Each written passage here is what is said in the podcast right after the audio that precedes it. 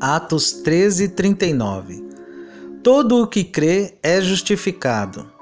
O crente no Senhor Jesus desfruta de uma justificação presente.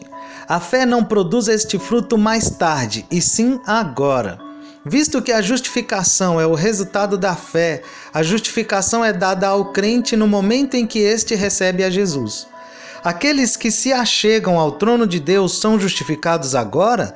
Sim, nós o somos, tão verdadeira e tão claramente justificados como aqueles que andam vestidos de branco e cantam louvores melodiosos em harmonia com as harpas celestiais.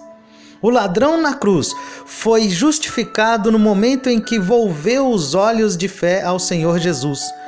Paulo, depois de anos de serviço, não era mais justificado do que o ladrão que não realizou qualquer serviço. Hoje estamos aceitos no amado e absolvidos do pecado. Hoje estamos inocentes para com a justiça divina. Ah, que pensamento extasiante! Há alguns cachos da videira, os quais não conseguiremos colher até que entremos no céu.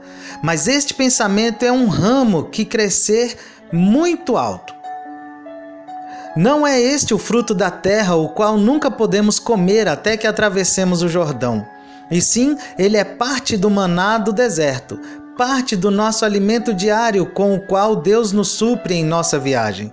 Somos perdoados agora, nossos pecados são removidos agora e permanecemos aceitos diante de Deus agora, como se nunca tivéssemos sido culpados. Agora, pois, já nenhuma condenação há para os que estão em Cristo Jesus.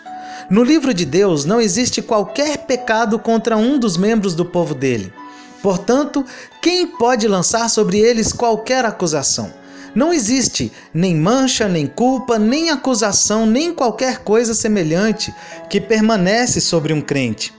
Este privilégio deve nos despertar ao dever, e enquanto a vida dura, devemos gastá-la e ser gastos para o nosso amado Senhor Jesus.